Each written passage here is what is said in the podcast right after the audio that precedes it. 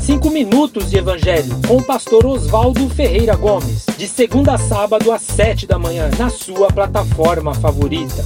Igreja Batista Ágape, uma igreja que busca amar. Bom dia a todos, graça e paz.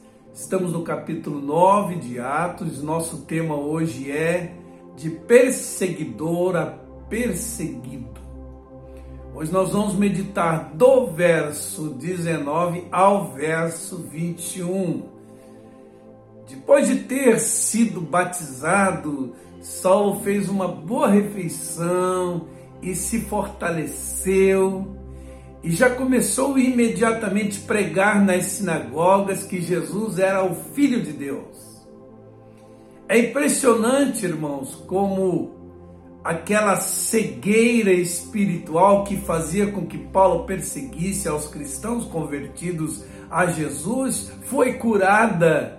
E Paulo imediatamente começou a compartilhar com seus patrícios que Jesus era de fato o Filho de Deus, o Messias prometido. Queridos, é assim que acontece.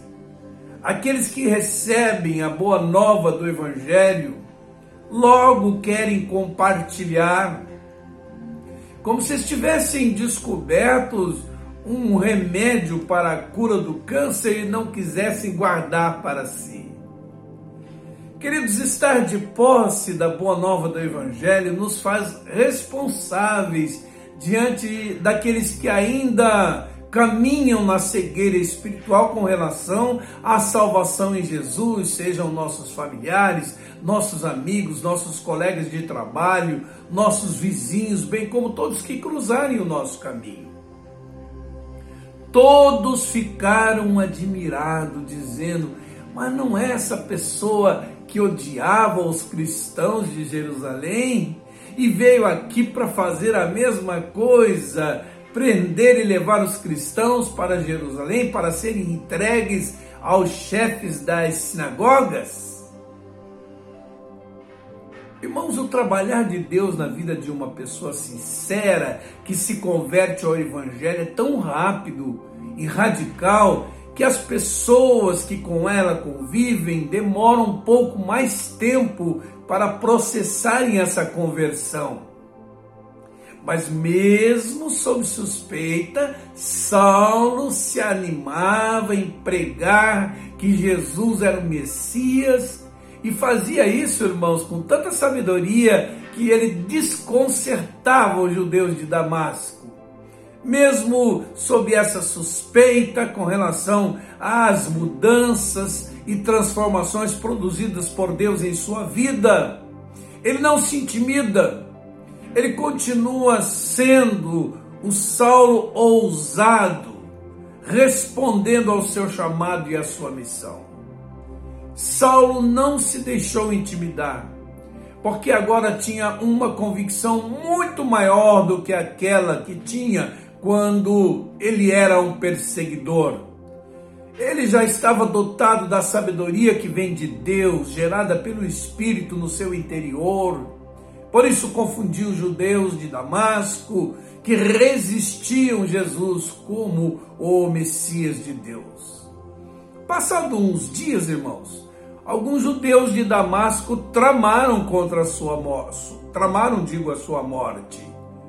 Então, o perseguidor dos cristãos agora seria perseguido, cumprindo o que fora dito por Deus lá no capítulo 9, verso 16, não é? Eu lhe mostrarei o quanto deve padecer pelo meu nome. Mas Saulo ficou sabendo e não tinha como fugir, porque seus inimigos vigiavam as portas da cidade dioturnamente.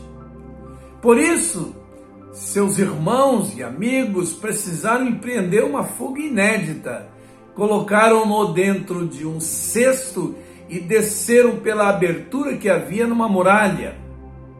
Queridos, essa experiência de Saulo nos ensina que, diante das perseguições, não podemos nos expor desnecessariamente, o que seria tentar Deus.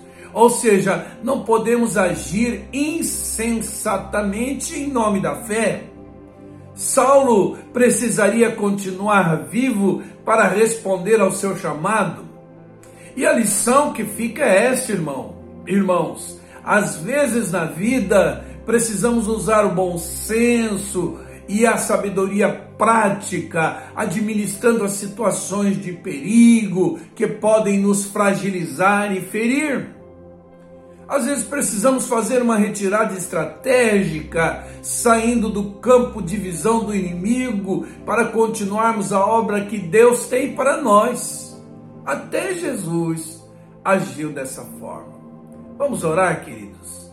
Senhor Deus, queremos pedir que tu nos dês esse espírito de ousadia, de coragem e amor, bem como esse senso de oportunidade ao mesmo tempo, queremos pedir uma sabedoria especial para o enfrentamento das perseguições em razão da nossa fidelidade a Ti.